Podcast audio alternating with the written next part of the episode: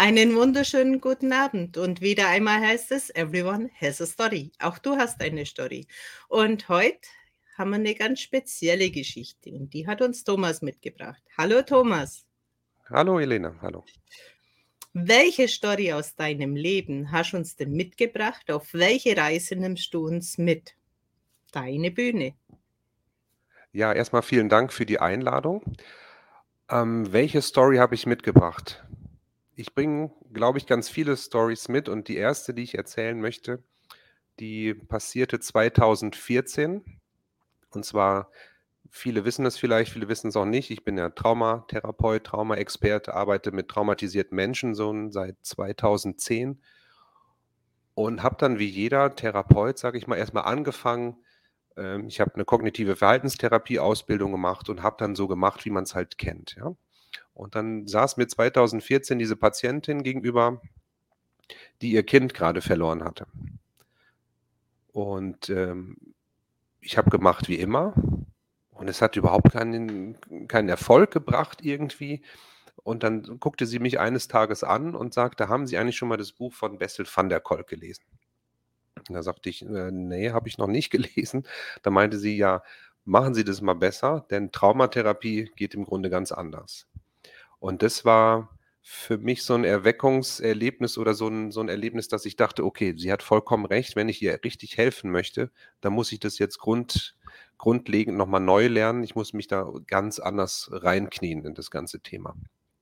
Und bin jetzt seit 2014, 15 richtig auf dem wie soll ich sagen, auf, auf einem Selbstfindungskurs auch, weil ich ja auch mit Trauma, ich bin ja nicht nur Traumatherapeut geworden, weil meine Kindheit komplett super war, ne, muss man ja auch sagen, sondern weil ich Trauma kenne, persönlich, als auch Trauma behandeln möchte und zwar bestmöglich. Und da ist jetzt so für mich die Reise, ähm, hat er angefangen 2014 alles zu lernen, alles umzulernen, alles auf den Haufen zu werfen und nochmal von vorne anzufangen. So wie kann ich Menschen mit einer Traumatisierung wirklich helfen? Wie kann ich da eine andere Haltung entwickeln? Was hilft da? Was hilft da nicht? Und das ganz Spannende an der Geschichte ist auf jeden Fall, dass viele Qualitäten von mir da zum Tragen kommen. Ja, also ich war vor dieser ganzen therapeutischen Karriere, war ich viele Jahre Musiker. Das ist wieder eine andere Geschichte, aber die ganzen Geschichten gehören dann zusammen irgendwie. Das ist, ähm, und hatte auch einen Plattenvertrag und hatte ein Plattenstudio und hat da CDs produziert und war auf Tournee und habe da viel Musik gemacht und ähm, auch gemerkt, dass man durchs Musikmachen die Menschen erreichen kann.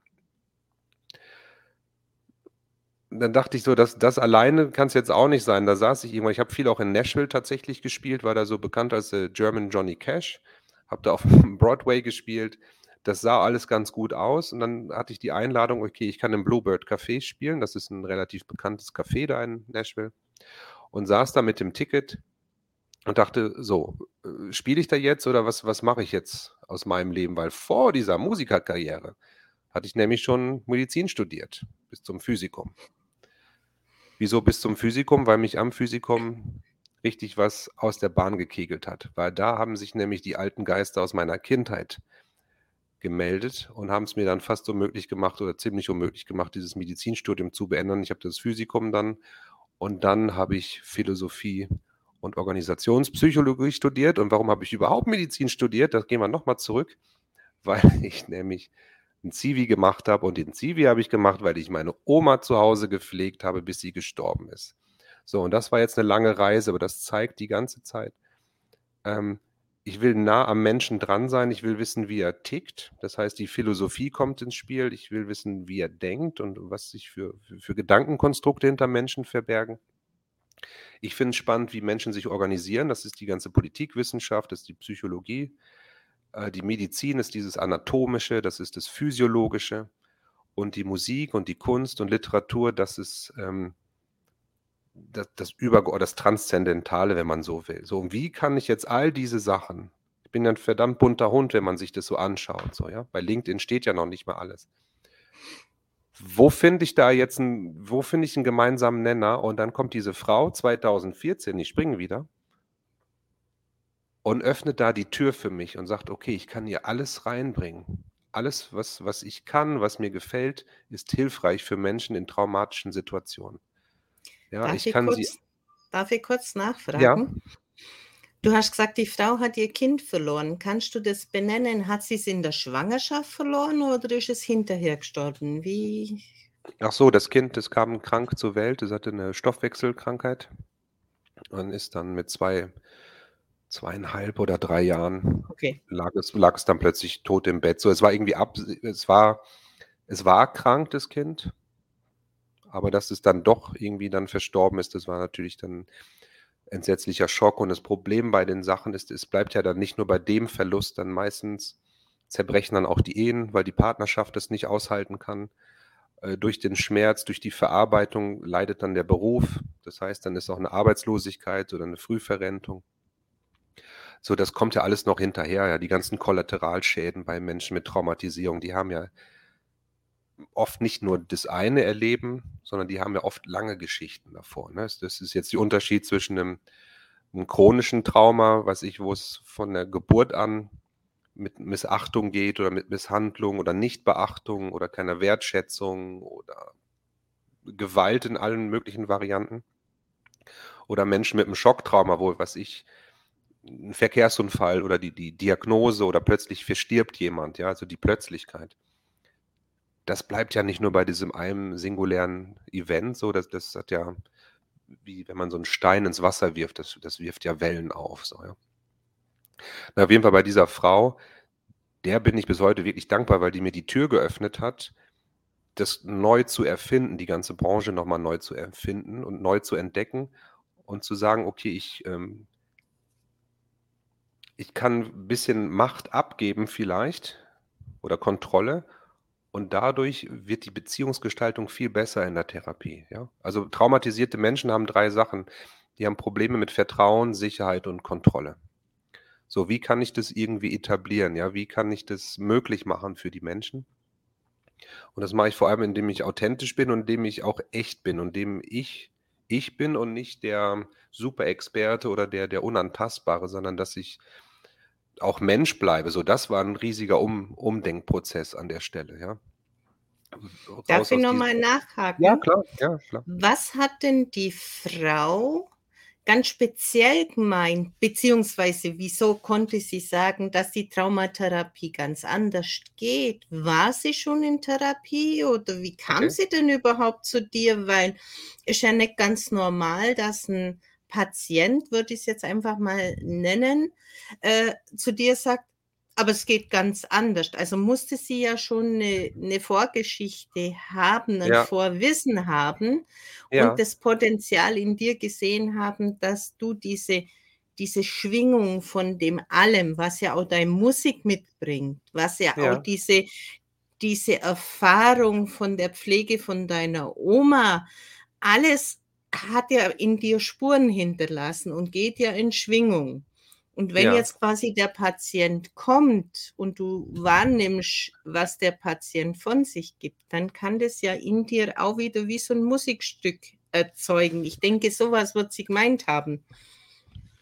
Ja, das Ding ist, also, die Menschen, mit denen ich arbeite, die sind oft sehr gut informiert so, ja. Die lesen Bücher, die versuchen erst mal selbst sich zu retten und die werden die eigenen Experten ihrer Geschichte. Die wissen im Prinzip alles über die Erkrankung, die kennen auch die modernste Literatur. Und durch den Schock, den die Frau erlitten hat, hat sie das versucht, wie damals oder wie viele auch zu kompensieren, indem sie einfach lernen und lernen und verstehen wollen, so, ja. Und dann hat die sich richtig reingekniet in Traumaliteratur, modernste Traumatherapie, Bücher und kannte die alle auswendig fast, hätte ich gesagt, ja. Und hat dann damit abgeglichen. Und die hat mir dann die Chance gesagt, genau wie du's, äh, anmoderiert hattest, dass sie gesagt die hat was in mir gesehen, dass ich's könnte aber sie, hm, hat irgendwie drauf bestanden, dass ich's auch mache, so mir die Chance gegeben, so, ja. Das war irgendwie 'n ganz kann es schlecht in Worte fassen, diese diese Situation, ja, wie sie meinte: „Ja, kennen Sie das? So geht Traumatherapie und lesen Sie dieses Buch.“ Ich habe mir das Buch tatsächlich dann auch sofort gekauft. Bessel van der Kolk heißt der Autor, der ist der Oberindianer bei der Traumatherapie. Der kam dann tatsächlich auch ein paar Monate später nach Heidelberg auf 'n Kongress, da habe ich den auch getroffen, hat er mir auch das Buch signiert so, lustigerweise, ähm. Aber die hat was in mir gesehen, was ich damals vielleicht noch nicht gesehen hatte, ja? Oder die hat irgendwie was möglich gemacht und mir auch das Gegen also, das Vertrauen zurückgeschenkt. Das ist ja 'n nicht nur der eine sendet in eine Richtung, der andere setzt um. Das ist ja vor allem bei Traumatisierung oder bei Traumatherapie auch 'n 'ne Beziehungsgestaltung, ja, ist 'n Bindungsgeschehen. Wie macht man das von Mensch zu Mensch? Und ich bin einfach dankbar, dass die das gesehen hat, ja, und mir diesen Arschtritt, darf ich das sagen, verpasst hat so, ja. Das Sie hat's dir einfach vor die Füße gelegt, inklusive Ja. dem ganzen Drumherum. Es ich sehe es halt oft so, diese Ja. Herausforderungen in meinem Leben, die wurden mir mehr oder weniger hingelegt, damit ich mich auch entwickle. Ja, und Ja. dann kam jetzt halt die passende Klientin zu dir, damit du umswitchen kannst und 'n anderen Weg gehen als wie Standard. Genau. Und das Tolle ist, dadurch wird's viel leichter. Durch dieses durch dieses ich gebe Macht auf, sage ich mal, ja, durch dieses, äh, Hierarchische in der Therapeuten-Patienten-Beziehung, Klientenbeziehung, sondern dass man's mehr miteinander macht, ja? Das ist 'ne ganz andere Atmosphäre. V viel weniger mit Druck und mit mit mit Macht und so. Viel lustiger, viel freundlicher, als viele denken, ja, viel bunter auch. Da da kommt die Musik dann mit rein, da kommt die Philosophie mit rein. Ähm, Gespräch über Gerechtigkeit, ja, bleiben überhaupt nicht aus, egal bei welcher Art von Traumata, ja? Auch bei Übergriffen und Überfällen und so weiter. Warum passiert mir das, ja? Oder warum ist mir das passiert? Was ist 'n der Sinn dahinter? Wieso musste ich denn so leiden, ja? Das ist ja keine Krankheit, das sind ja existenzielle Fragen. So. Gleichzeitig immer nur in der Schwere bleiben, das ist auch kontraproduktiv, einfach in der Zusammenarbeit. Das heißt, hier kommt jetzt Musik ins Spiel, musiktherapeutische Geschichten oder das das das Humorvolle, das Lustige. Das heißt, ich kann jede Facette, die ich irgendwann in meinem Leben eingesammelt habe plötzlich ergibt es Sinn, ja? Das ist auch für mich immer noch 'n Wunder, dass ich das da in die Waagschale werfen kann. Und wo ich manchmal auch dachte: „Mein Gott, das ist ja der Lebensweg, der ist ja nicht grade sehr gerade bei mir“, ne? Der ist, ähm viel links und viel viel rechts und viel gesehen, viel gemacht, dass sich auch viele fragen: „Wie haben Sie das alles geschafft?“ Aber plötzlich passt es zusammen und das gibt mir so 'n gutes, fast schon ruhiges Gefühl, ne? Obwohl die Themen so schrecklich sind, fühle ich mich da ganz sicher, so, ja? Das werde ich ja auch häufig gefragt: „Wie wie verkraftet man das denn, ne, den ganzen Tag?“ Äh, Terroranschläge und Vergewaltigung und tote Kinder und so, das ist ist aber die Menschen, die mir gegenüber sitzen, da ist ja Leben, ja, da ist ja Zuversicht. So, und das finde ich so toll, ja, da die abzuholen, das Wissen beizubringen, da kommt dieses ganze Medizinische rein, so wie funktioniert das im Gehirn, denen erklären, die sind nicht verrückt, das ist alles vorstellbar, das ist alles abbildbar. Ja, ich finde das toll, ja. Ich finde wirklich, Traumatherapie ist 'ne richtig schöne schöne Sache, wo beide Seiten von profitieren und wo ich auch jeden Tag lerne, so. Das das ist mir auch wichtig, ne, weil ähm, ich ich persönlich würde da verrückt werden, wenn ich irgendwas hätte, wo ich nicht dazulerne jeden Tag, ja? Und deswegen ist dieses Mensch dieses menschliche Business, was ich habe, eigentlich für mich genau das Richtige an der Stelle. Wenn ich mir das jetzt so vorstelle, was du grad so erzählt hast, gehen bei mir 'n paar so Bilder vor den Kopf. Mhm. Ähnlich wie wie Google, ja? Dein Leben ist im Prinzip wie Google Ja. und die die Klientin teasert im Prinzip mit einem Wort das Ganze an und dein Portfolio aus der Variante macht auf. Und jetzt kommt mehr oder weniger diese Verletzlichkeit, wo du vorher angesprochen hast, Ja. eigene, den Kontrollverlust, zuzulassen, dass die Emotion, die damals vorherrschte nimm mir jetzt einfach mal deine pflegende zu pflegende Oma, Mhm. dass die kurz hochkommt als als Geschichte für den Gegenüber. Ja. Als diese Google-Rezession, die grad rauskommt, die Google mir rausgespuckt hat. Ja. Und somit bist du eigentlich der Vermittler und machst einen kurzen Moment auf für in deiner Verletzlichkeit, heilst aber zeitgleich ja auch dein Thema wieder, weil es ja nochmal in diese Leichtigkeit dann reingeht. Wie siehst du Ja. das? Ja, super ausgedrückt. Also, das ist ja das das oft dass Menschen, die irgendwas gut können, das gar nicht erklären können, warum es funktioniert irgendwie, ne? Ähm das könnte es sein irgendwie. Ich ich ich habe, glaube ich, keine Schwierigkeit, mit Menschen gut anzudocken. Einfach auch aufgrund, was ich alles gemacht habe und gesehen habe. Aber den den Mut, den ich vielleicht mitbringe, mich auch verletzlich zu zeigen oder menschlich zu zeigen, so, ja, das, äh, gibt dem anderen noch mal Kraft, einfach zu sehen, ich bin nicht ganz verloren, sondern das ist auf Augenhöhe. Aber so wie du's ausgedrückt hast, trifft es schon wirklich sehr gut, ja. Gefällt mir. Jetzt ist hier grad 'n Kommentar. Ich weiß nicht, soll ich den vorlesen Ja, oder? mach. Okay. Hallo, Hallo vielleicht Alexa, auf alle Fälle. Genau, hallo Alexa. Hallo, vielleicht gerade, weil die Themen so schrecklich sind, fühlst du dich sicher? Könnte das auch sein, statt obwohl? Kann auch sein, ja. Das kann auch gut sein. Das Also, Ding ist, ich bin ja? Ich würde es jetzt einfach so deklarieren, wir viele, die in dieser Ebene arbeiten, haben ja ihre Themen selber schon durchlebt und Ja. sind auf dieser lichten Seite angekommen, wo's Leben wieder Spaß macht, wo's Freude macht und wo's vielleicht auch 'n Sinn ergeben hat, das Ganze, was passiert, wenn wir den Kopf mal ausschalten, wenn wir Ja. nur auf dieser Gefühlsebene unterwegs sind. Und wenn man dann selber diese Erfahrungen durch hat, wie ich kann's immer nur sagen, in der Nacht, wo mein Sohn starb. Wenn's in sich aber so widersprüchlich friedlich ist und so stimmig ist, wenn man dann das Ganze sieht, wie diese knapp 22 Jahre mit Matthias dann waren Ja. Macht's für mich am Schluss 'n Sinn. Es ist 'ne runde Geschichte. Ja. Für den Außenstehenden, der wo in diesen Gefühlen, in diesen Stimmigen, in dem Frieden nicht war kann's nicht verstehen.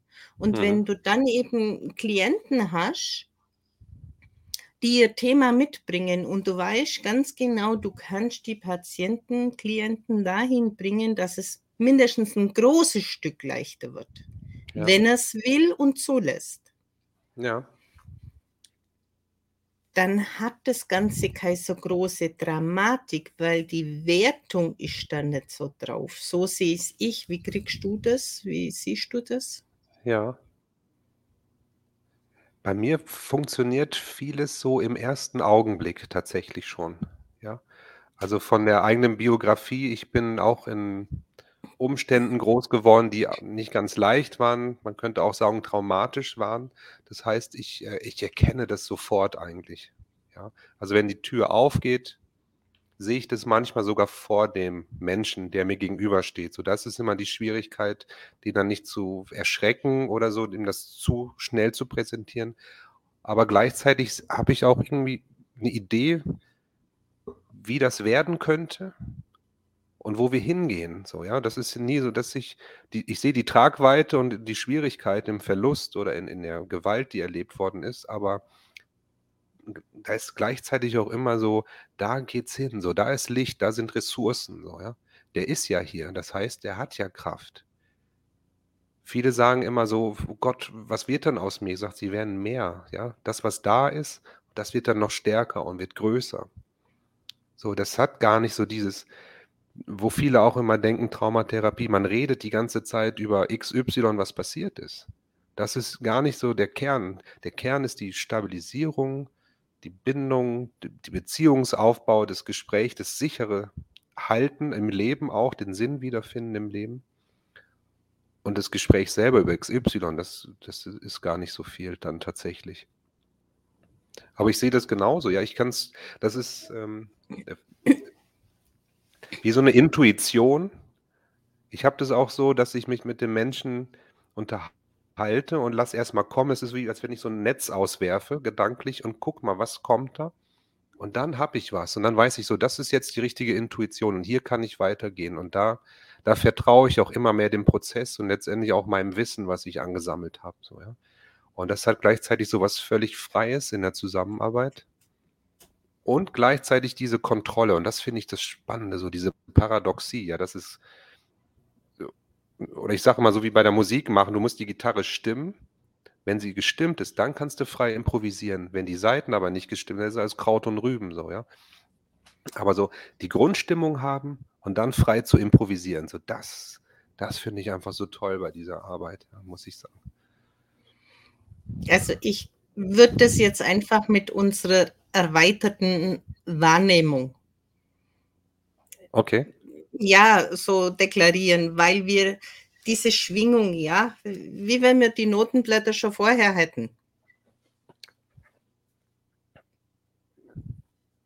Ja, man kann's ich das ist halt, glaube ich, einfach man hat so 'n Bauchgefühl. Das hat ja wahrscheinlich auch jeder Handwerker oder jeder Architekt oder jeder, der was lange macht, der sieht etwas und hat so 'ne Intuition, so 'n Gespür, so 'n Gefühl: „Okay, so kann's werden.“ Macht halt Ja. dann gleich so. Da kommt irgend 'n Funke rein und dann macht's so und da da knüpfen wir an und dann schauen wir, wie's weitergeht. Genau, das ist so der erste Saatkorn so, ja. Und dann, okay, wie können wir dieses Pflänzchen jetzt hegen, stabilisieren und zum Wachsen bringen, ja? Das ist das finde ich absolut spannend so und jedes Mal die neue Begegnung, okay, wo ist jetzt dieser wo ist das jetzt hier, ne, das das Licht, was da noch glimmt oder wo ist dieser Funke oder es sind ja auch ganz viele manchmal. Und dann die Stärken stärken, die Ressourcen finden, ähm, das Stabilisieren. Und da das denken auch viele, dass Traumatherapie immer dass man nur über das Schlechte redet, ne, oder das Schreckliche. Das ist es tatsächlich gar nicht, ja. Das ist es auch, aber es findet in einem positiven Rahmen statt, in einem zugewandten, in einem freundlichen Rahmen und das ist so die große Erkenntnis, die ich jetzt seit seit diesem Zusammentreffen mit dieser Frau hatte so, ja, das Wie lang ging denn das dann mit dieser Frau und wie hat das dann so seinen Verlauf genommen?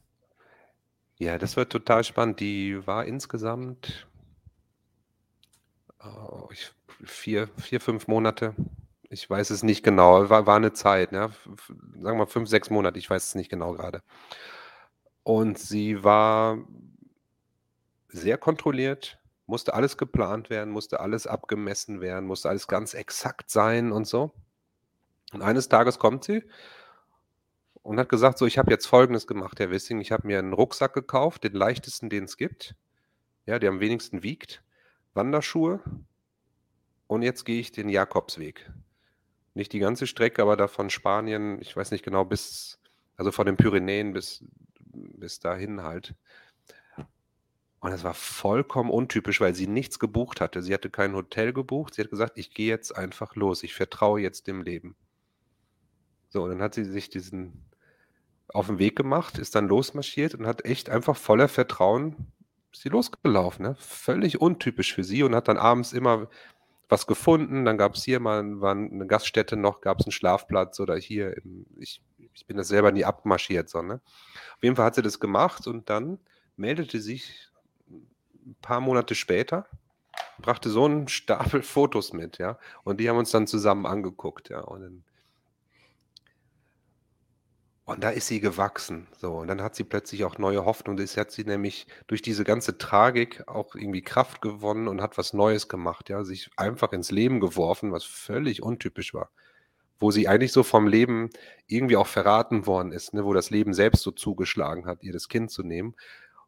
Und dann gleichzeitig die Kraft zu haben und sagen: „Jetzt gehe ich da ich gehe einfach los, ich plane das nicht mehr.“ Das fand ich das ist natürlich noch mal 'n super Happy End obendrauf, ne, aber das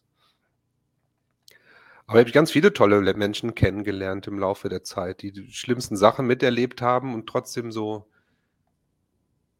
oder vielleicht grade deswegen so gutmütig und gutherzig sind und so groß, ja, und also, muss ich schon sagen, das ist beeindruckend gewesen, ja. Wie ging denn dann deine Reise weiter ab dieser Frau? Das wiederhole Mit noch mal. dieser En wie ging dann deine Reise weiter mit dieser Entwicklung in diese neue Ach so. Methodik. Ich denke, das war auch so ein langsames Öffnen dieser Freiheit und nicht diesen, diesen strikten Ebenen abzuarbeiten, wie es halt normal ist. Ja. Ja, das war für mich kurze Anekdote. Also ich hatte ja Medizin studiert und da gab es einen Untersuchungskurs. Das hieß, die Kommilitonen sollten sich gegenseitig untersuchen. Ja, und da hatten wir Orthopädie. Und dann war ich irgendwie dran und dann sollte bei mir der Schubladentest, also Knie, untersucht werden, ob der funktioniert. Dann kommt der Professor und sagt so, machen Sie mal locker. Und ich dachte, ich war total locker und war jetzt überhaupt nicht locker, ja. Ich konnte halt, ich war so von der Grundspannung so hoch, ich konnte es überhaupt nicht locker machen. Locker lassen. Ständig mein Kopf immer auf, auf, auf 180, sagen wir mal, die ganze Zeit am Lernen, am Machen. Ruhe und Stillstand war überhaupt nicht gut für mich. So, ne? Jetzt kommt diese Frau praktisch dazu und jetzt möchte ich umlernen. Will ich auch für mich umlernen, mir persönlich. Und jetzt muss ich das alles lernen, dieses locker lassen. Das heißt, ich mache jetzt selber Yoga. So, nicht hundertprozentig professionell, aber ich mache diese ganzen Übungen mit, ja.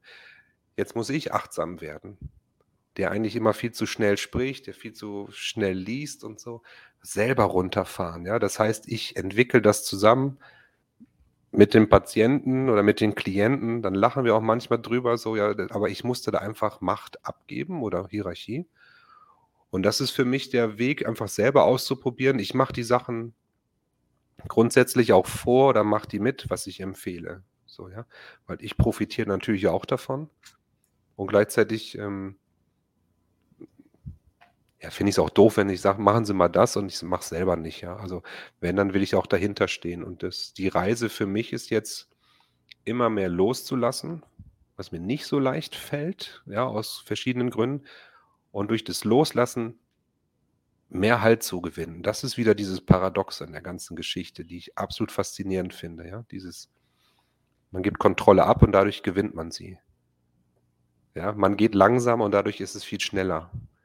Und das ist bei Trauma ganz, ganz typisch so. Ja, man, man möchte es heilen, aber man spricht gar nicht darüber.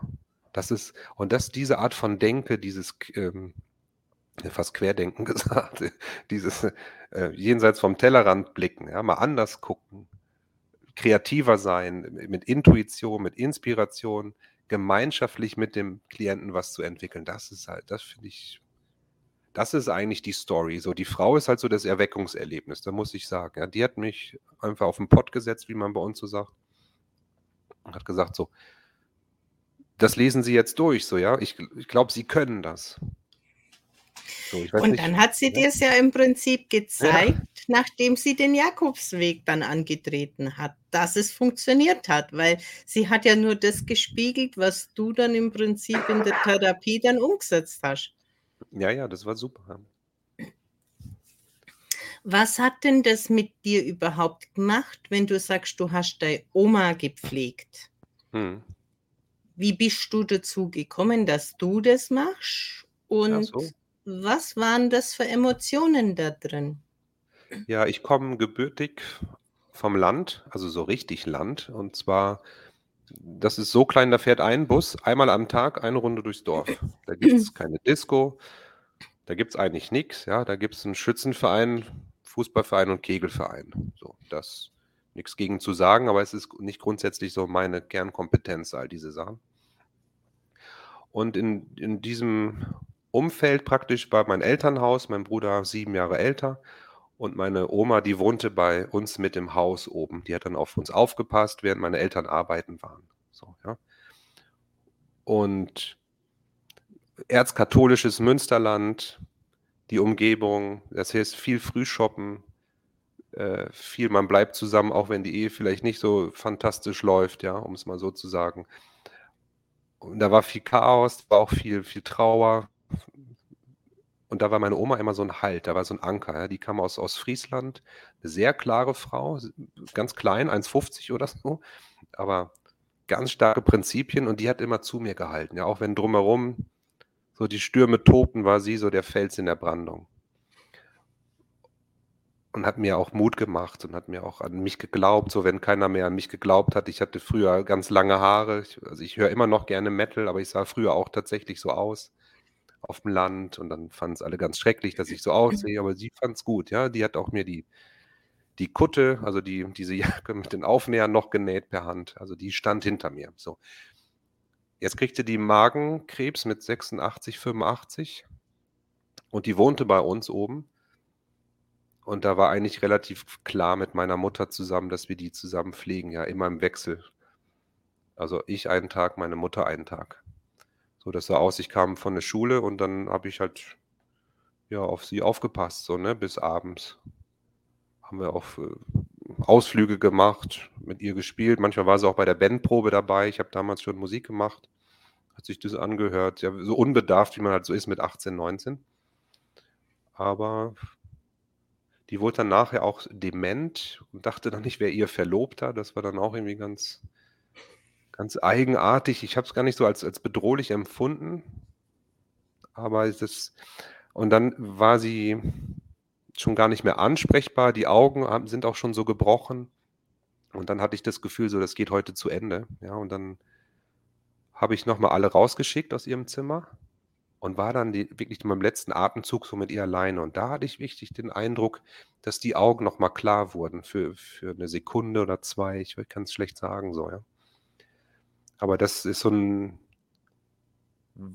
irgendwie war ich ihr das auch schuldig oder ich wollte das auch gerne machen und es fühlte sich richtig an so, ja. Das das war jetzt alles durchs Abitur ging das die ganze Zeit. Die ist kurz vorm Abitur auch verstorben. Das Abitur hat gereicht für ein Studium oder mehrere.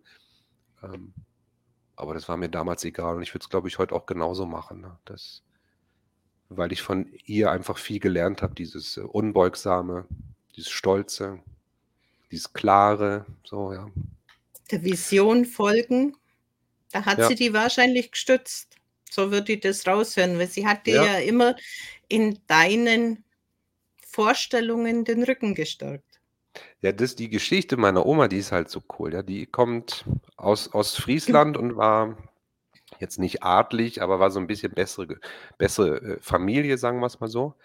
Und damals war's ja so, dass die Mädchen dann äh, weiß ich, in 'ne andere gute Familie gingen, in so großbürgerliche Familien oder Fabrikbesitzer, um da Köchin zu lernen oder was, ja, für 'n paar Jahre, um dann zurückzukommen und zu heiraten. So, meine Oma, die wurde halt von Ostfriesland in unser Dorf da geschickt, weil's da 'ne große Spinnerei gab.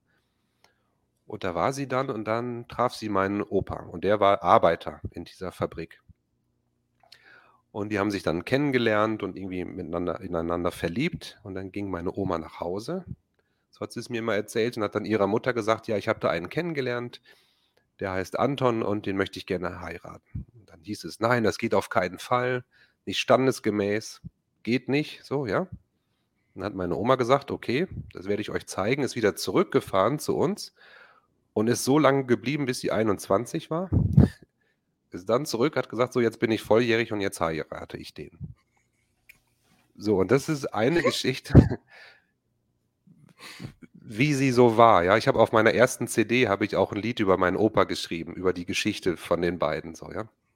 Weil das hat wirklich Eindruck bei mir hinterlassen, so 'n Plan zu haben, den durchzuziehen, auch wenn's schwierig ist, aber dieser Vision zu folgen und das das war auch das heißt ja Story of my life, aber da sind so viele. Ich wusste gar nicht, wo ich anfange. Ich fange jetzt mal bei der einen Geschichte an und wir entwickeln das weiter. Aber das das sind so Personen, die mich dann nachhaltig geprägt haben und bis heute auch unterstützen oder weiß ich, wie wie man's sagen soll, aber diese Haltung, die habe ich echt von ihr übernommen, ne, dieses Also, ich Ja. habe schon auch das Gefühl, die sind da, unsere Ahnen, und wenn Ja. wir's zulassen, können sie uns auch in 'ner gewisse Weise führen und mit uns gehen. Und wenn's dann solche Klienten sind, die sie uns vor die Füße legen, wo dann komplett was anderes rauskommt. Ich Ja, meine, das wir haben uns ja kennengelernt, das ist ja grad mal 'ne gute Woche her, mit Ja, deinem genau. Post mit diesen Mythen. Ja, Steig genau. doch mal noch mal ein mit diesen Mythen. Du hattest ja, glaube ich, 6 Mythen? Ja. Erzähl Ja, doch mal. äh, es gibt ganz viele Mythen, ne, weil die ein der eine Mythos ist ja, Trauma kriegen nur, äh, Soldaten oder Veteranen oder Polizei Polizisten und so weiter, ja. Also, ein Mythos ist, Es muss immer was ganz Krasses passiert sein. So, die Wahrheit ist, dass ähm, das ist viel verbreiteter, als man denkt. Also, die Studien vor Corona waren bei 40% der Bevölkerung haben mindestens eine traumatische er äh, Erfahrung gemacht in ihrem Leben. Das führt nicht immer sofort zu einer Traumafolgestörung, aber es ist viel verbreiteter, als man denkt, ja. Und das Problem sind auch nicht immer die Schocktraumata, ja, dieses einmalige Bam-Erlebnis, ja, was ich, der, der Unfall oder die Diagnose, sondern dieses lang, langjährige, immer wieder Piesacken, immer wieder quälen und so. Das sind diese kleinen Ts. Da unterscheidet man manchmal zwischen großen T und kleinem T. Also das ist ein ganz klarer Mythos, ja. Das, also das ist viel verbreiteter, als man denkt. Ähm, und das kriegen halt nicht nur Polizisten, sondern das kriegen auch norm normale Menschen. Erstaunlicherweise viele CEOs, viele so wie Steve Jobs, so, die so larger than life sind, die haben oft traumatische Biografien, weil die sich gedacht haben irgendwann, euch werde ich es zeigen, ja. Aus mir wird nochmal was werden. Das kann dann auch so ein, so ein Impuls sein, ne? das kann auch ein Ansporn sein. Also das heißt, ähm, traumatisierte Menschen sind auch nicht nur Opfer, sondern die haben auch viel Kraft, die haben viel Stärke, die können auch sehr viel den Menschen geben. Das ist auch so ein Mythos, ja. Dass die irgendwie verrückt sind oder gewalttätig oder irgendwie unberechenbar, sondern das sind oft sensible Menschen mit einem sehr feinen Gespür, die mit sehr feinen Antennen, die halt dauernd wach sind, auch wach sein mussten letztendlich, aber dadurch auch ein gutes Gespür für ihr Gegenüber entwickelt haben. Manchmal auch zu sehr, dass sie viel zu sehr beim anderen sind als bei sich selbst, so, ja. Das ist auch so ein Mythos. Ähm, ich weiß, ich habe es jetzt, nicht vor Augen, was ich da geschrieben habe. Es gibt so viele Mythen. Ein Mythos ist auch, dass man drüber reden muss. Zum Beispiel. Das habe ich ja gerade schon erwähnt, ja. Traumatherapie funktioniert auch, ohne dass ich die Details kenne. Wichtig ist, dass du sie kennst. Ich muss die gar nicht wissen. Ja, ich muss nur wissen, dass in dem Moment, wenn du dich daran erinnerst, dass du dich regulieren kannst und im Hier und Jetzt bleibst. Das ist im Prinzip der Kern vom Ganzen, ja, dass man sich an etwas erinnert und gleichzeitig reguliert bleibt. Dann ist ein Mythos, das dauert ewig. Ja, das, das dauert jetzt Jahre, jahrelang. Ähm, muss auch nicht sein, ja. Studien, Erfahrung, zwölf Wochen ist eine gute Zeit. Zwölf Wochen ist also drei Monate plus minus. Ja, ich kann jetzt keine Garantie geben, aber das ist auf jeden Fall nicht zwölf Jahre oder so, weil viele Klienten, die kommen zu mir und die haben jahrelang entweder gewartet, bis es nicht mehr ging, ja, bis es nicht mehr halten können, die Fassade, oder weil sie schon alles an Therapien und Coachings durch haben und dann immer an diese gläserne Decke stoßen, weil es nicht weitergeht, weil nämlich ein wichtiger Baustein vergessen wurde. Das ist auch wieder ein Mythos, nämlich dass der Körper das A und O ist bei einem Trauma, ja. Also das ist ein verkörperter Schrecken, sagt man auch. Der, der, in einer traumatisierten Situation gerät der Körper komplett unter, unter Spannung. Ja? Der will fliehen oder angreifen. Und beides geht nicht, weil der Gegner zu mächtig ist oder zu schnell oder zu groß oder eine Flutwelle oder was auch immer. Ja, da kann man nichts machen.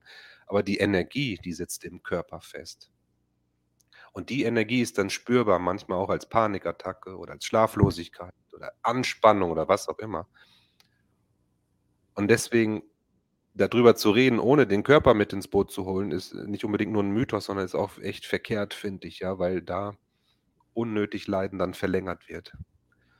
Ähm, hilf mir kurz, ich weiß nicht, ob ich jetzt alle erwähnt habe oder nicht. Ja, es spielt ja gar keine Rolle nicht, ob wir jetzt alle erwähnen oder nicht, ja, aber, aber so was, was mir eben die letzten zwei, drei Wochen sind ja. solche Posts wie deiner oder der vom Mario Mewert ja. so ins Auge gefallen und die haben ja extrem viel Resonanz. Das heißt, ja. für mich nehme ich wahr, dass diese Angstzustände deutlich mehr wie die, wo du gesagt hast, 40 Prozent vor Corona äh, aktiv gerade werden weil so ein großes Interesse da ist.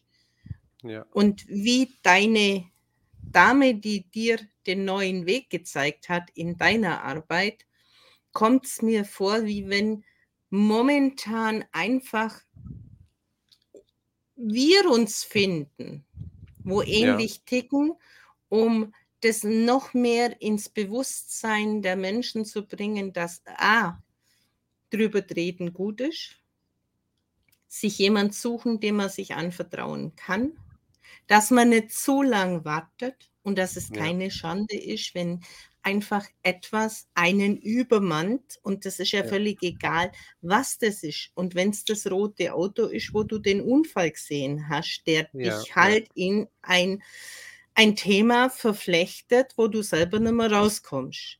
Ja. Weil es, du warst nie in meinem Feed, ich habe dich nie gesehen und an dem Tag bist du einfach aufgeschlagen und ich bin also mit Sicherheit zwei Stunden an den Kommentaren und an deinem Post gehängt. Und Okay. dann haben wir uns angeschrieben, haben am nächsten Ja. Tag diskutiert und heute bist du da. Also es muss irgendwo ins Feld. Und das Komische war ja, ich hatte ja mit Mario Mewert auch den Termin. Und zeitgleich war aber noch dieses, ähm, der Adventskalender, wo ich an dem Tag war und hatte mein Burnout-Buch an dem Tag gratis im Adventskalender. Also ohne Ja. das zu planen, hat sich das einfach auf diese aktuelle Phase hin arretiert, zusammengefunden, keine Ahnung. Ja, ja. Ne, ich glaube, die die Zeit ist einfach äh, sorry, warst du fertig, oder? Ja, ja, alles gut. Ja. Ja, weil das ich weiß noch, als ich da wann habe ich denn angefangen ernsthaft mit LinkedIn? Das war jetzt vor 5 Monaten. Und habe gesagt: „Ich gehe jetzt hier rein und ich nenne das Trauma.“ „Nein, das kannst du nicht bringen. Das ist 'n Business-Netzwerk, nenn's irgendwie Personal Development.“ Ich sage: „Ne, das zu bagatellisieren, zu verschönern, nicht anzusprechen, das ist ja das Problem, ja?“ Es ist halt, wie es ist. Ja, es ist erst mal ist es 'n Trauma, Punkt. Und da kann man was machen. Und dafür bin ich dann angetreten und mache seitdem echt jeden Tag Con Content so, ja. Das am Anfang war noch nicht so viel und jetzt plötzlich nimmt das Fahrt auf, ja. Jetzt werde ich plötzlich auch wahrgenommen und, ähm und ich ziehe das durch, ja, weil mir das wichtig ist, weil wir wir können es nicht immer sch verschönern, drumherum reden, weil es ist nun mal, was es ist. Ja, viel zu viele ich ich bin ja auch spezialisiert so 'n bisschen auf Männer, weil Männer sich noch weniger Hilfe holen, noch seltener Hilfe holen. Das kenne ich von mir persönlich, kenne ich von meinem Vater, von Kumpels um uns herum, weil wir immer denken, wir kriegen das hin. Das sind auch so Mythen, ja? So 'ne falsche Männlichkeit, keine Schwäche zeigen zu dürfen, immer weiter auszuhalten, so 'ne und so weiter, ne? Und dann zu sagen: „Nein.“ Das geht ganz anders. 'N Trauma, das ist ganz schrecklich, wenn man's hat, aber die Lösung dahinter ist nicht schrecklich. Der Vorfall war fürchterlich, aber die Therapie dahinter ist es nicht, ja? Und es ist, was es ist und wir nennen's jetzt auch nicht Mindset oder Glaubenssatz, sondern das ist einfach 'ne schreckliche Kindheit, ja? Das ist 'n Kind, was verstorben ist oder das ist 'ne Firma, die pleite ist. Das können wir nicht schönreden. Das ist einfach, was es ist. Und jetzt das ist so ein Punkt, den ich merke, dass es deutlich an Fahrt aufnimmt so, ja? Dass ich mehr gesehen werde und natürlich die ich sage mal, der Zeitgeist. Dieses ganze die Krise, die uns jetzt seit Monaten da im Griff hält, die ist wie 'n Brandbeschleuniger für alte Ängste, für diese Isolation, ähm, die Ungewissheit, der Kontrollverlust, ja, der ganze Zwang, die das macht viele Menschen auch richtig Angst und auch fertig so, ja. Das das merke ich schon, dass jetzt langsam mal durch diese kollektive Traumatisierung, die wir auch haben, durch diese Angstmacherei und Ungewissheit, dass da die Antennen insgesamt auch feinfühliger werden, ja? Also, ich glaube, wir sind da an 'ner richtigen Stelle auch auf diesem Netzwerk, also LinkedIn, sage ich jetzt und zur richtigen Zeit, ne, um zu sagen: „Hier, es ist, was es ist, aber man kann da was machen.“ Und es geht schneller, als man denkt. Es geht auch online, das geht auch freundlicher, das ist lustiger, das ist menschlicher. Das ist keine Wiederquälerei, ja? Ja. So, und das ist meine Mission so, die ich jetzt versuche, nach vorne zu bringen, ja, weil's mir ich sage mal so, früher hätte ich gern jemanden gehabt wie mich, so, ja? Als es mir nicht gut ging, da habe ich niemanden gefunden und heutzutage ist die Wartezeit noch mal deutlich länger, ja? Das ist ja 'n halbes Jahr wartest du jetzt, bis du 'n Platz findest. Und dann muss der auch noch zu dir passen und dann muss der sich auch noch mit Trauma auskennen. Und dann denken viele: „Ne, das fange ich gar nicht erst an.“ Hm. Die das ist mir zu ungewiss und in Klinik kann ich auch nicht gehen. Ich kann jetzt nicht 6 Wochen einfach fehlen zu Hause, ja? ich muss ja auch irgendwie mein, mein Job oder ich bin selbstständig, wie soll ich das machen? Und dann ziehen die durch und dann schlafen die schlecht und dann trinken die vielleicht zu viel oder gucken irgendwie, dass sie runterkommen. Und ich sage dann immer, nur weil man es aushalten kann, heißt es ja nicht, dass man es aushalten muss. Der, die große Kunst ist jetzt, dass die Leute mir an, dass die mich anschreiben. Der erste Schritt, dass die da die Scham überwinden, ja, oder die Angst oder das ist manchmal so ein Ding bei meinen Beiträgen, habe ich das Gefühl, da wird nicht so viel geliked oder kommentiert, weil man sich ja dann irgendwie outen würde, so, ja. Ja. Aber ich habe das Gefühl, da lesen ganz viele mit. Da sind viele dran. So, und deswegen ziehe ich das auch weiter durch, weil da bin ich jetzt, bin ich auch vielen dankbar, auch auf LinkedIn auf viele, viel Unterstützung gestoßen, die mir Mut machen und da mich auch anfeuern und ähm, so wie du jetzt auch, ne, dass ich hier die, die Chance habe, da eine Stunde drüber zu reden, ist ja auch super. Obwohl wir uns Aber fast das gar ist nicht ja, kennen. Ja. das ist ja auch meine Mission. Ich bin ja auch erst seit dem 12.11. letztes Jahr auf LinkedIn. Und Okay. ich bin ja in der gleichen Ebene wie du unterwegs, zwar ohne diese Ausbildungen mit Prädikat, aber ich habe es halt auch selber erlebt. Ja, ja. Und ich habe halt festgestellt, wenn ich jetzt immer so diese Anschuldigungsthematik, wo ja viele Schulmediziner, du hast, du bist da dran schuld und, und wie auch immer. Mhm. Erstens mal ist das kein erlaubtes Wording. Und zweitens mal machen die Menschen zu. Ja. Wenn ich über meine Story oder unsere Story jetzt erzähle, Hm. dann kriegen es die Menschen ja trotzdem mit, was war und was ist möglich. Also sie haben im Prinzip dieses, erkenne ich mich in der Situation, Hm. bis hin zu, der hat es aber geschafft und dem Ja. geht es jetzt gut und das sieht man demjenigen an. Das ist doch eine ganz andere Geschichte, als wenn ich das jetzt nur medizinisch erzähle und nach Schema X abarbeite. Ja. Und klar, outen sich natürlich wenig Betroffene in den Kommentaren. Aber die Resonanz, die ist schon sehr stark da. Ja. Der Bedarf ist extrem groß. Und ganz viele, habe ich so das Gefühl, die können sich diese Leichtigkeit in der Therapie, wie es du ja jetzt auch beschreibst, gar nicht vorstellen. Ja. Das geht ja auch nicht darum, dass man sich darüber lustig macht oder dass es dann Pillepalle wird, ne? Aber es ist, ist so ein, die Haltung dahinter, die ist zuversichtlich, die ist positiv. Das ist ein weites Feld, ja, das ist eine grüne Wiese, auf der das stattfindet. Das ist nicht Mordor oder so, ja, da ist nicht alles grau und schwarz und Lava, sondern das, man ist da sicher und ist in sicherer Begleitung mit jemandem, der einen Plan hat. Und dann ist man so weit und kann darüber reden, aber nicht. Und das meine ich damit mit Leichtigkeit und so, ne? Dass man sich nochmal wieder als Mensch begegnet, dass man nochmal neue Ressourcen oder alte oder verloren geglaubte Ressourcen wiederentdeckt. Das ist einfach ein riesen, riesen Plus. Ja. Ich mache mit meinen Klienten Musik oder wir schreiben Gedicht oder wir gucken uns einen Film an und reden dann darüber oder und da entdeckt man wieder so was Menschliches, ja, sowas, wo, wo eine Emotion spürbar ist. Das ist wieder so eine Keimzelle, da kann wieder was wachsen. Das meine ich, ja. Man be- begegnet sich freundlich, freundschaftlich. Ähm, Beziehung heilt man durch Beziehung. Eine Beziehungsstörung heilst du durch eine, Be durch eine Beziehung. Ja? Natürlich muss ja da eine auch der- empathische, muss da eine ja empathische Distanz dabei sein. Ja, sorry. Ich bin auch der Meinung, es darf ja auch alles sein in diesen Zeit mit dem Klient. Wenn er heute heulen will, darf er heulen. Und wenn es Ja. ihm heute zum Schreien ist, darf er schreien. Und wenn er riesen eine Stunde lang trommeln will, darf er eine Stunde lang trommeln, damit alles rausgeht. Und wenn er halt mal schweigen will, ist das Schweigen auch okay. Das, was an Emotionen in dem Moment einfach hochkommt, auch auszuhalten und zuzulassen. Ja. Ja, das kann ich, glaube ich. Also das, das kenne ich. Da bin ich mit groß geworden mit Extremen.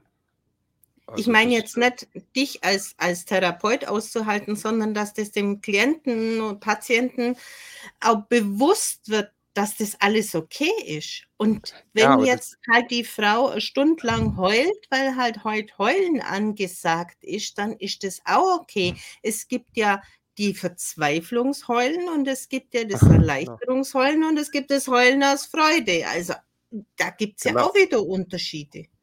Aber ich glaube, da spielt schon 'ne Rolle, ob man's selber auch halten kann. Ob ich jetzt da sitze und denke: „Oh Gott, jetzt weint die, hoffentlich hört sie gleich auf“ oder „Machen Sie doch mal das und weg damit.“ Oder es einfach da sein lässt, ja? Es darf einfach sein. Ich heule jetzt nicht mit, aber ich bin empathisch dabei und ich lasse den Raum. Ja. So, ja? So, das das darf jetzt sein. Ich kann es aushalten. Wir können's auch zusammen ertragen.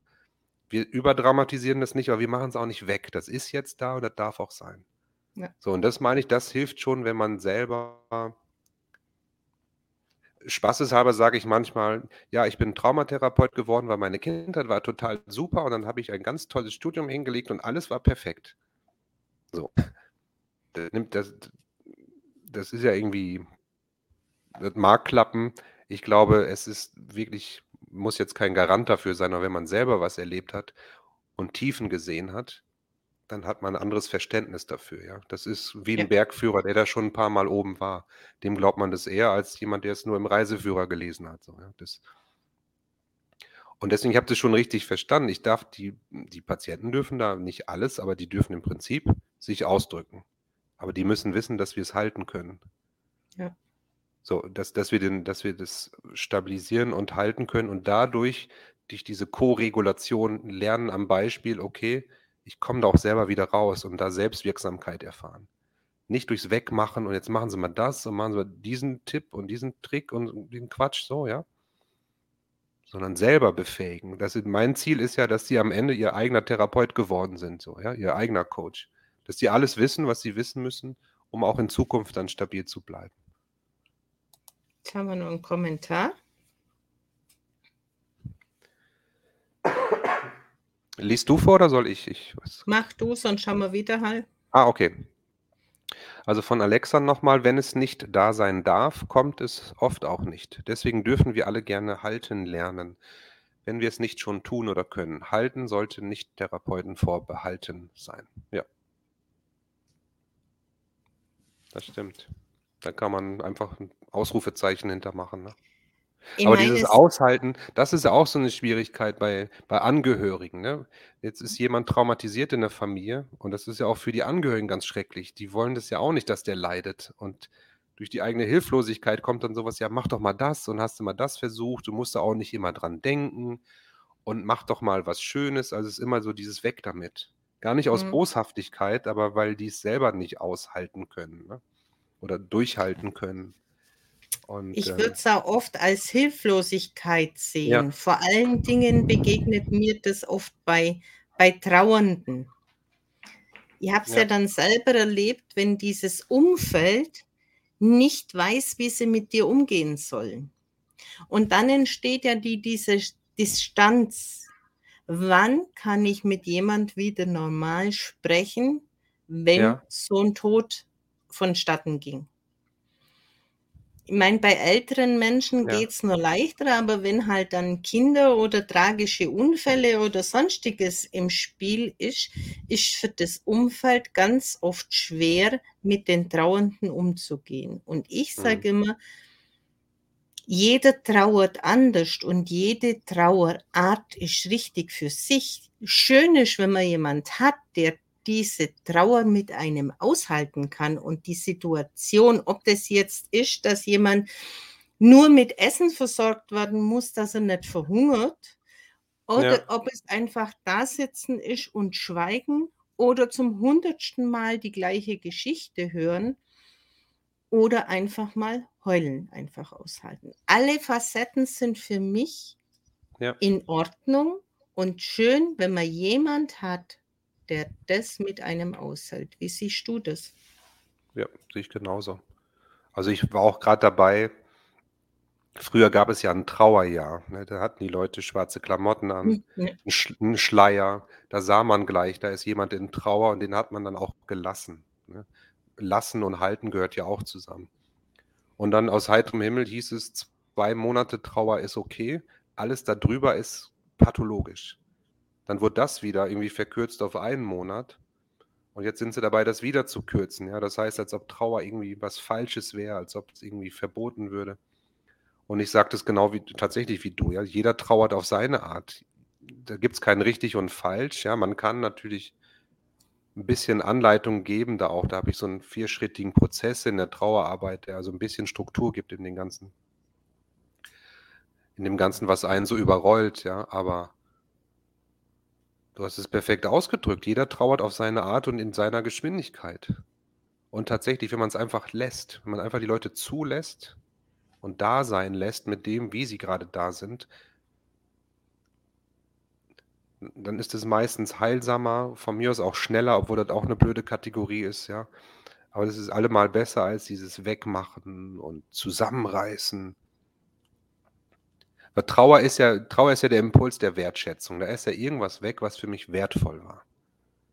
So, wenn ich diese Werte aber nicht anschaue, wenn ich sie nicht wertschätze, wenn ich sie nicht versuche wieder zurückzuholen in mein Leben, ja, wenn ich das, was mich belastet, loslässt, loslasse und das, was ich bewahren möchte, wieder zurücknehme zu mir, dann ist es einfach nur ein Verlust.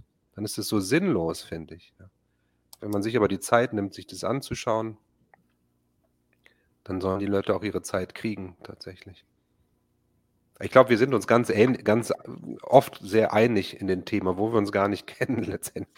Aber die, die Grundhaltung ist sehr ähnlich so, ja. Ja, wir haben es so. halt selber erlebt und ich habe halt schon innerhalb der ersten vier, fünf Tage gesehen, wie die Menschen einfach nicht wussten, wie sie mit mir umgehen sollen. Hm.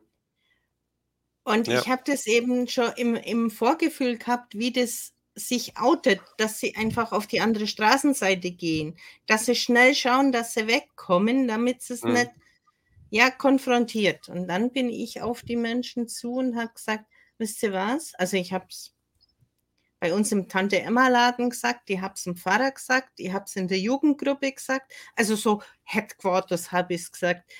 Ey, Leute, geht es mit mir und uns normal um. Ja. Es ändert ja. nichts dran. Aber dass die Distanz gar nicht so groß kam. Wir haben auch zum Beispiel die Jugendgruppe, wo er drin war, noch vor der Beisetzung eingeladen, weil die total von der Rolle waren. Haben dann eine Stunde lang drüber gesprochen, wie das so war. Und die zweite Stunde sind wir in die Anekdoten übergegangen. Mhm. Und dann hast du gemerkt, wie bei den Jungs und Mädels der Darm und der Magen angefangen haben zu randalieren, weil die schon drei Tage nichts mehr gegessen haben und dann sind wir hingeguckt und haben was gegessen und trunken und dann sind die doch relativ entspannt gegangen. Das war für alle eine sehr angenehme Geschichte. Aber das war halt, weil ich so anders erlebt habe, diesen, diesen Tod. Ja. Und von daher ist mir das halt wirklich ein Anliegen, den Menschen zu sagen, sucht euch jemand, mit dem ihr sprechen könnt. Wenn ihr einfach ein Angehöriger oder ein Bekannter seid vom Trauerfall, betrachtet es einfach mal so, dass er das alles sein darf, was derjenige halt gerade so empfindet. Hm. Das ist mir persönlich einfach ein großes Anliegen. Wir haben nochmal zwei Kommentare. Okay, einmal von der, ich, ich sage noch ein Wort dazu, hm. was mir auch viele sagen, Trauernde, dass sie sich auch manchmal sehen nach normalen Gesprächen, weil viele haben dann auch Angst, kann ich den besuchen und dem von meinem Alltag erzählen? Das ist ja so, mhm. das, das, ist ja so unsinnig in angesichts seiner Trauer. Also, dass man lieber hingeht und dem über vom Apfelkuchen erzählt, als sich zurückzuziehen, ja. ja. Also, das ist auch nochmal so eine Komponente. Genau. Okay, bei mir also dann, bei mir war es dann auch nochmal so, als so vier Wochen oder ich, Zeit kann ich jetzt nicht mehr genau sagen, ähm, hat dann nicht gesagt, aber die wird gern wieder weggehen und lachen. Und das habe ja. ich auch gesagt, mach, das ja. bringt gar nichts, mach, das ist euer Leben, ihr seid jetzt jung. Ja. Das holt ihn nimmer zurück. Ja. Das war für mich was ganz Selbstverständliches, aber es war schon eher so diese Entschuldigungshaltung. Das macht man nicht. Ja. ja. ja. Okay, der Kommentar. Alexa, nochmal. Hilflosigkeit aufgrund von Falschannahme beraten oder handeln zu müssen.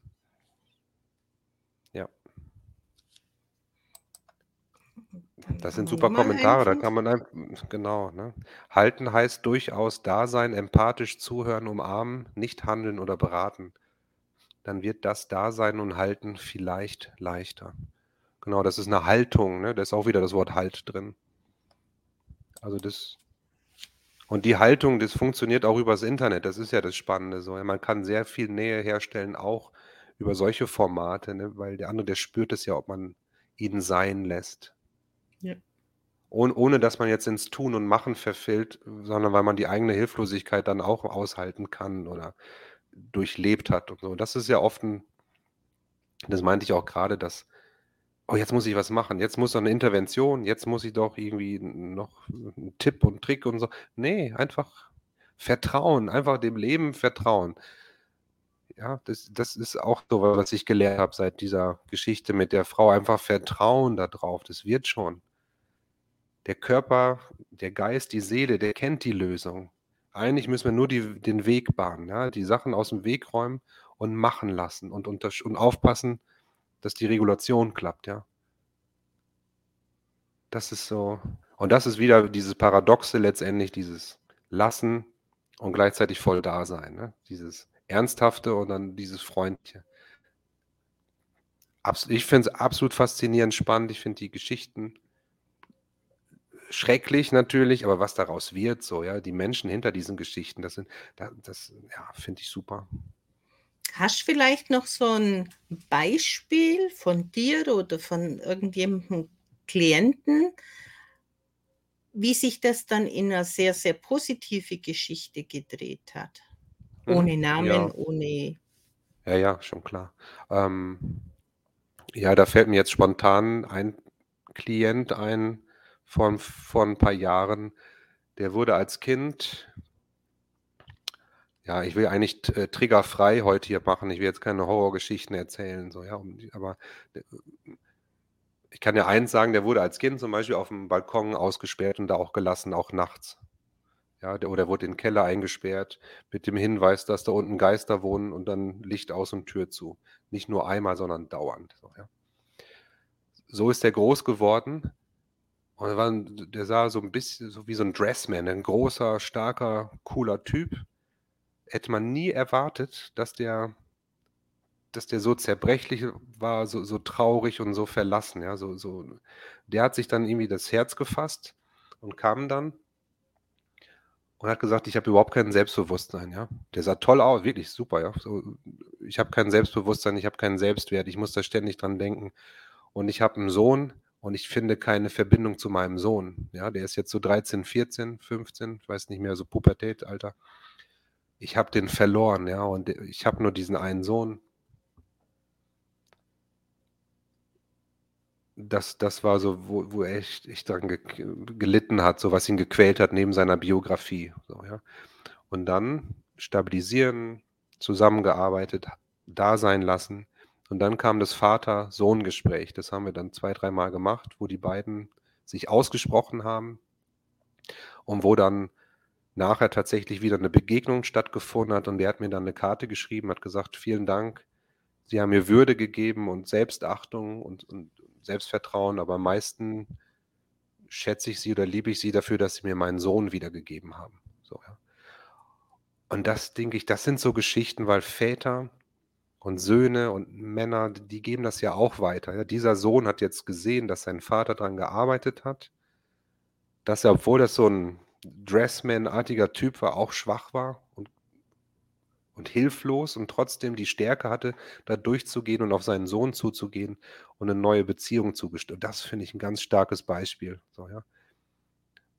Das, was mir oft einfällt einfach, ne, weil das, ähm, vom Vater-Sohn, was ja so 'n bisschen meine Kernkompetenz auch ist ich arbeite auch mit Frauen, aber ich will einfach den Männern sagen: „Leute, meldet euch, ja?“ Zieht es nicht durch, das ist so unnötig, ja? Also, das das ist ein das ist eine Geschichte, die mir jetzt spontan einfällt. Das sind, ähm weil das da unten durchläuft, das Spruchband. Ich arbeite auch viel mit Lehrerinnen und Lehrern zusammen. die als Kinder schreckliche Sachen erlebt haben, die dann plötzlich ähm, traumatisiert wurden, weil ein Kind misshandelt worden ist und die es mitbekommen. Das ist so eine sekundäre Traumatisierung, dass plötzlich wieder wach wird. Wie die dann stark werden, wie die zurückgehen, wie die sich für Kinder einsetzen. Ähm, jemand, der sein Geschäft neu umgekrempelt hat, jemand, der jetzt wieder Freude an der Musik hat, eine Frau, wo der Mann durch ein Ge erschossen worden ist, direkt neben ihr, dass die wieder ins Leben zurückfindet, eine neue Wohnung hat, neue Ausbildung beginnt, ja. Das ist das ist schon toll, ja, das zu sehen, was dann was da sowieso schon war und verschütt war und weggedrängt wurde, plötzlich zum Leben erwacht und das ist eigentlich Ja. Ja, Alexa will sich bei uns verabschieden. Okay. Tschüss, Alexa. Schön, dass du dabei warst. Ja. Ja, ich glaube, wir könnten noch stundenlang weitermachen. Wir haben die Stunde schon überschritten. Ja, stimmt. Ja. Okay. Wie kommt man jetzt mit dir in Kontakt? Welche Themen gehst du speziell an? Ähm, wurde ich heute tatsächlich schon mal gefragt. Grundsätzlich gehe ich erstmal. ähm äh, so, jetzt Gehe ich jetzt erst auf den Kommentar Mach, ein? mach, mach aus den Kommentaren, da können wir nachher Okay, wegklicken. ich bin vorhin dem Baby, was ich war, begegnet, was ab drei Monaten ganztags in einer Krippe war. Das war die stärkste und heilsamste Begegnung mit mir selbst und der Wurzel meines eines starken Traumas in mir, was in mir den Teil geprägt hat, dass es in Beziehung zu anderen Menschen nie genug war. Ja. Genau, ab drei Monaten ganztags in der Krippe, das ist so ein Bindungs, Bindungstraumatisierung, da fällt es manchmal wirklich schwer, mit sich und anderen Menschen in Kontakt zu treten oder äh, zu wissen, was die Bedürfnisse sind und was anderen Menschen. Genau. Was mich Ähm, jetzt da noch also wie kommt man mit mir in Kontakt? Also was, was, achso, sorry, wolltest du was sagen? was mich jetzt da noch interessieren würde, ob bei Claudia gerade diese Geschichte, wo du mit dem Businessmann auf dem Mhm. Balkon, ob das das angetriggert hat, dieses kleine dreijährige Baby, äh, drei Monate alte Baby. Vielleicht. Ja, weil das Deswegen, ich ist ja auch so ein bisschen dieses Ausspannen, weil sie gerade geschrieben hat, gerade. Ja, Also deswegen habe ich ja das gesagt, eigentlich vermeide ich immer so Gruselgeschichten zu erzählen bei diesen Interviews, aber man muss sich ja auch ein ja Bild machen Grusel können. Es war ja keine Gruselgeschichte nicht, Ja, sondern sie hatte das ja ganz positiv, äh, okay, gut. bekommen. Jetzt haben wir noch mal jemand.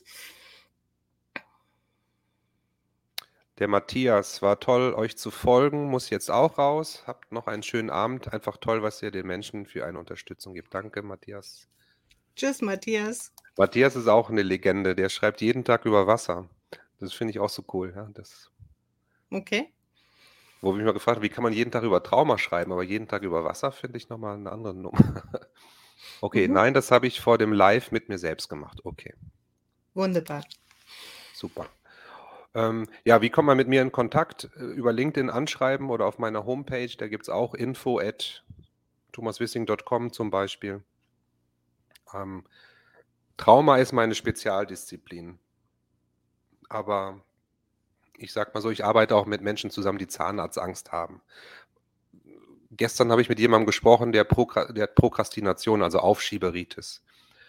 So eine Prokrastination ist häufig, häufig eine Traumafolgestörung, weil die Menschen nie Struktur gelernt haben, ja, auch von mir aus aufgrund eines Bindungstraumas oder weil das Selbstbewusstsein nicht so groß ist und die Menschen dann Mini-Erfolge suchen und das andere immer wieder aufschieben. Ich kann jetzt nicht ins Detail eingehen, aber das heißt, oft startet etwas mit so einem Thema wie Prüfungsangst oder Aufschieberei oder Präsentationsangst und dann kommt häufig ein Trauma zum Vorschein und dann sind die Gott sei Dank bei mir oder bei jemandem, der sich mit Trauma auskennt. So, ja. Deswegen biete ich ja auch so eine Fortbildung an für Coaches und Berater und Experten, die mit Menschen arbeiten, wo die plötzlich denken, oh, da kommt jetzt ein Trauma hoch, was mache ich jetzt mit dem, ja? Da gibt es so ein paar, paar ähm, Regeln, nenne ich es jetzt mal, die man vielleicht beachten sollte oder dass man es einschätzen kann, weiß ich, verweise ich den jetzt, was mache ich jetzt in diesem Fall und so. Das ist auch die Arbeit, die ich mit den Schulen mache, dass ich Lehrer äh, zeige, wie man mit traumatisierten Kindern arbeitet. Also Trauma ist so mein, mein Ding, aber man muss kein Trauma haben, um mit mir zu arbeiten, aber oft ist es so, dass da doch irgendwas ist, sagen wir es mal so, ja. War das irgendwie verständlich oder? Klar, also ja. ich sage, alles, was einen hindert, ob das jetzt eine Trauma, eine Blockade, ein Schock, eine Schockdiagnose, was auch immer, letztendlich geht unser Körper auf irgendeine Reaktion. Ja, Und aus der ja. wollen wir wieder raus. Nichts anderes ist es doch nicht. Und welches, welchen Namen wir diesem Kind geben, doch völlig egal. Ja, das stimmt auch. Ja. Es ist mehr oder weniger ein emotionales Gefängnis. Ich meine, Trauma heißt ja eigentlich auch nur Wunde. Und Psychotrauma ist Wunde der Seele. Allein das ist ja schon poetisch. Ja, wie kann denn etwas Unsichtbares, Nichtstoffliches verwundet werden? Allein da könnte ich schon die ganze Zeit drüber reden. So, ja? Deswegen, das ist eine verwundete Seele. Was auch immer das jetzt ist, das kann man sich aber anschauen, dass man aus dieser Wunde ein Wunder macht, um es mal so zu sagen. Ja? Ich nenne es Trauma. Ich bleibe da jetzt auch bei, ich ziehe das durch, damit die Leute einfach wissen, okay, ich habe schon echt Mist erlebt, ja, schon richtig schreckliche Sachen. Da könnte das hinkommen. Wenn es nicht so schrecklich ist, können sie natürlich auch kommen. So, das kennst du wahrscheinlich auch. Wie du es gesagt hast, es ist eine Blockade, ein Hindernis, irgendwas auf dem Weg, auf dem Lebensweg. So. Ja. Ich gehe davon aus, die Menschen dürfen sich gern mit dir vernetzen. Sehr gerne. Du schreibst im Anschluss bitte deine Kontaktdaten nochmal in den Kommentar, dass die, die nur kurz reinschauen, das Ganze auch finden oder nur lesen wollen. Ja, mache ich. Hast du ein aktuell irgendein Programm, was läuft? Beziehungsweise dein Koffer ist ja gerade aktuell. Ist der Koffer genau. schon voll? Das ist der Notfallkoffer, habe ich es dann getauft, nachdem ich ganz viele Kommentare hatte. Ich bin Coach und das habe ich dauernd. Was mache ich denn dann? Der Notfallkoffer, der ist noch nicht voll, der ist einmal im Monat. Ähm, da kann man mich am besten anschreiben oder ich schreibe das gleich in den Kommentar, wie man da hinkommt. Das ist ein Tagesworkshop, wirklich, wo man sehr auch in die Tiefe gehen kann. Es ist auch begrenzt auf eine gewisse Teilnehmerzahl, dass jeder auch zu Wort kommt und sich austauschen kann. Und dann hat man ein besseres Gefühl, auch als Coach zu sagen, ich kann meinen Klienten besser helfen, da brennt nichts an. Angenommen, da kommt jetzt was Traumatisches hoch, ich kann es einfach besser einschätzen. So, ja. Es gibt, die, gibt dem Menschen Sicherheit, dem Klienten. Ähm, dann kann man zum Beispiel als Coach, man hat den Auftrag, Karrierecoaching zu machen oder was auch immer, plötzlich kommt was hoch. Ich kann es jetzt einordnen, okay, ich pausiere das kurz, das Karrierecoaching oder ich integriere das. Das Trauma wird ein, aufgearbeitet. So, das ist so der Notfallkoffer, ja. Das mache ich in Schulen schon seit vielen Jahren. Genau, und dann ähm, ist die 1 zu 1 Arbeit mit meinen Klienten. Da kann man mich anfragen. Da gibt es auch, je nachdem, eine Prüfungsangst ist nicht so umfangreich wie jetzt ähm, Komplex Traumatisierung in Kindheit. Es kommt immer drauf an, ne? aber und ich bereite, aber das ist noch nicht ganz fertig, das kommt im Januar dann so eine Online-Bibliothek, wo Best-of aus zwölf Jahren Traumatherapie drin ist, also die besten Atemtechniken und Yoga-Übungen, was ich gerade so erwähnt hatte, Meditationen, so eine Wissensdatenbank. Das heißt, da kann man Tag und Nacht drauf zugreifen.